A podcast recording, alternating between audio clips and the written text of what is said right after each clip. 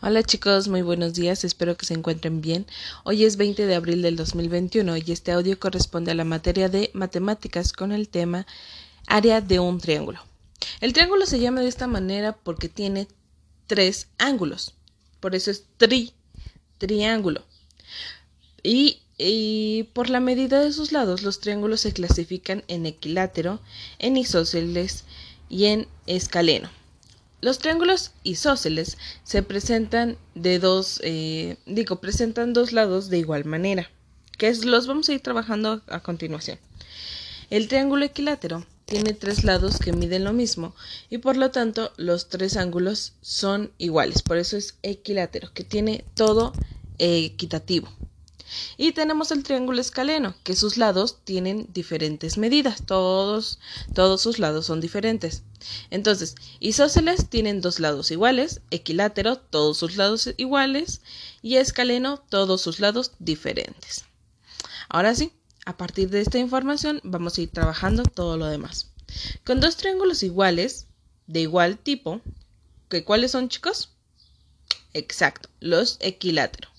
Se pueden construir un paralelogramo, que ya es lo que hemos estado trabajando meses anteriores, como la fórmula para, eh, para calcular el área de un paralelogramo es base por altura, entonces la fórmula para poder calcular el área de un triángulo es igual a A es igual a base por altura sobre 2.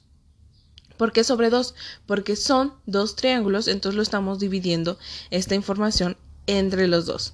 Las unidades de medida eh, de un área se leen en, metros cuadrados, centímetros cuadrados o milímetros cuadrados, etc. Siempre es en cuadrados, ¿sale chicos? Entonces, la fórmula es A mayúscula, que significa área, es igual a B minúscula por H, que es altura, entre 2.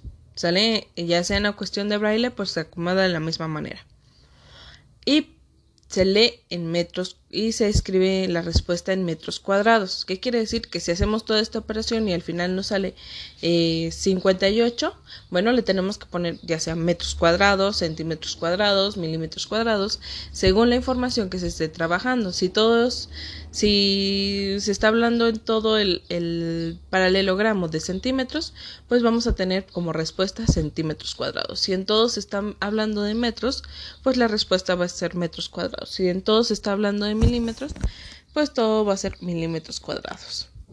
Bueno, en esta ocasión en su cuadernillo de trabajo vamos a ir haciendo cada uno de los triángulos para que ustedes también identifiquen las características. Yo se las voy a mencionar en este audio y ustedes en la parte de esta abajo de su cuadernillo viene un rectángulo y en este rectángulo van a escribir cada una de ellas para que también lo tengan presente y las vayan identificando al visualizarlas o al tocarlas. ¿Sale?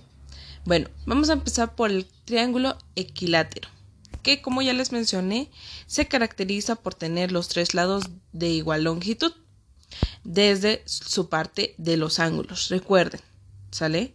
Porque era lo que estamos hablando. Es un triángulo, tiene sus tres lados iguales y es equilátero. Entonces, esta es una de las primeras características que tiene. La segunda es que tiene eh, tres lados iguales, la segunda es que tiene tres ángulos internos iguales a 60 grados, no más, no menos, 60 eh, grados, el cual corresponde a un ángulo agudo, exactamente chicos. Y la siguiente es eh, que es un polígono regular de tres lados. Entonces, estas son las pequeñas características. Sin embargo, como que lo más importante para poder identificar un triángulo equilátero es que todos sus lados son iguales. ¿Qué quiere decir? Que todas sus longitudes es iguales. ¿Y cuál es su longitud? 60 grados. Bueno, Igual si tienen dudas sobre este triángulo me pueden mandar mensajito y les voy a estar respondiendo vía WhatsApp. El segundo es el triángulo isósceles. El triángulo isósceles se caracteriza por tener dos lados de igual longitud. ¿Sale? Entonces, eh, esa es una de las primeras características. Eh, la segunda es tiene dos lados iguales. la segunda es que tiene dos ángulos internos iguales en forma de este ángulo agudo o ángulo obtuso.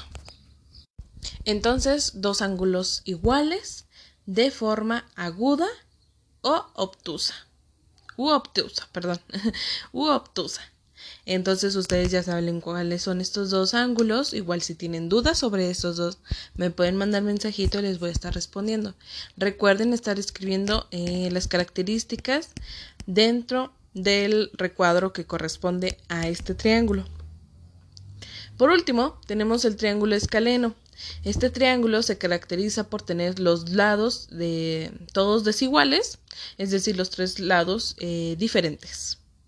Y las características es las que les menciono. Tiene sus lados diferentes y tiene tres lados internos diferentes. ¿Sale? Entonces, estos ángulos pueden ser agudos, obtusos o hasta pueden ser rectos. ¿Sale? Uno de ellos puede ser recto. Pero todos son diferentes. En resumen, podemos concluir diciendo que las características principales de cada base de triángulo son que tiene lados iguales, el equilátero tiene tres lados iguales, el isósceles dos lados iguales y el escaleno tres lados desiguales. ¿Sale chicos?